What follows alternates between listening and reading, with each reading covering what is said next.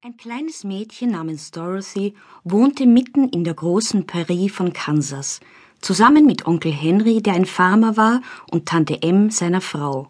Ihr Haus war klein. Vier Wände, ein Boden und ein Dach, das war schon das ganze Haus.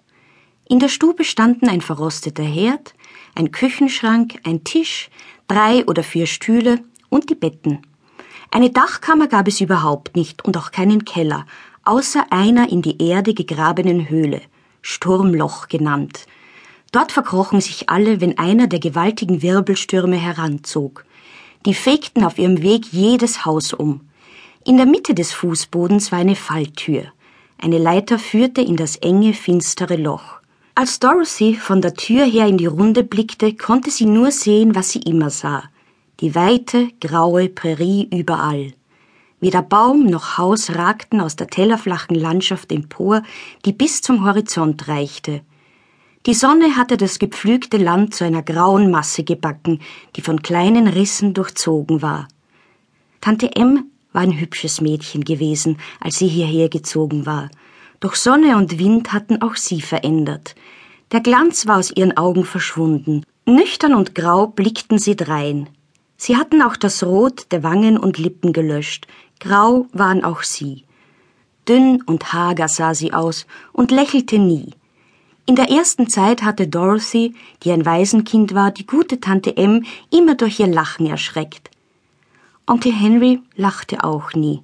Er rackerte von früh bis abends auf dem Feld und hatte keine Freude mehr. Auch er war grau, von seinem langen Bart bis zu den derben Stiefeln. Er blickte immer streng und ernst und tat selten den Mund auf. Toto war es, der Dorothy zum Lachen brachte und sie davor bewahrte, so grau wie ihre Umgebung zu werden. Toto war nicht grau. Toto war ein kleiner schwarzer Hund mit langen seidenen Haaren und kleinen schwarzen Augen, die auf jeder Seite seiner Nase fröhlich funkelten. Onkel Henry saß auf der Türstufe und schaute besorgt zum Himmel, der heute sogar noch grauer als sonst war. Dorothy stand mit Toto auf dem Arm in der Tür und sah ebenfalls zum Himmel hinauf. Tante M wusch das Geschirr ab. Weit von Norden her drang das tiefe Heulen des Windes an ihr Ohr. Onkel Henry und Dorothy konnten sehen, wie der Sturm das hohe Gras zu Boden drückte, dass es aussah, als liefen Wellen über das Feld. Von Süden her war auf einmal ein grelles Pfeifen in der Luft. Plötzlich sprang Onkel Henry auf. Ein Wirbelsturm kommt, schrie er seiner Frau zu. Ich schaue mal nach dem Vieh. Und dann rannte er zum Kuh- und Pferdestall. Tante Em ließ alles stehen und liegen und stürzte zur Tür. Ein fahles Licht sagte ihr, dass höchste Gefahr im Anzug war. Schnell in den Keller, Dorothy! kreischte sie entsetzt. Toto sprang von Dorothys Arm und kroch winselnd unter das Bett. Dorothy versuchte ihn zu packen. Tante M riss zu Tode erschrocken die Falltür hoch und rutschte, mehr als dass sie kletterte, in das enge, dunkle Erdloch hinab. Dorothy kriegte endlich Toto zu fassen und wollte ihrer Tante hinterher.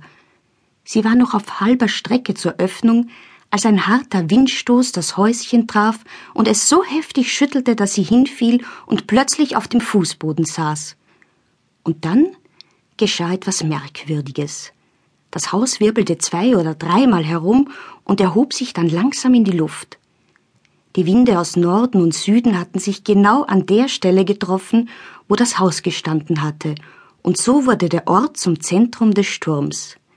In der Mitte eines Wirbelsturms ist die Luft im Allgemeinen still, die Riesenkraft des Windes jedoch an jeder Seite des Hauses riss es höher und höher hinauf, bis es auf der Spitze der Windhose war.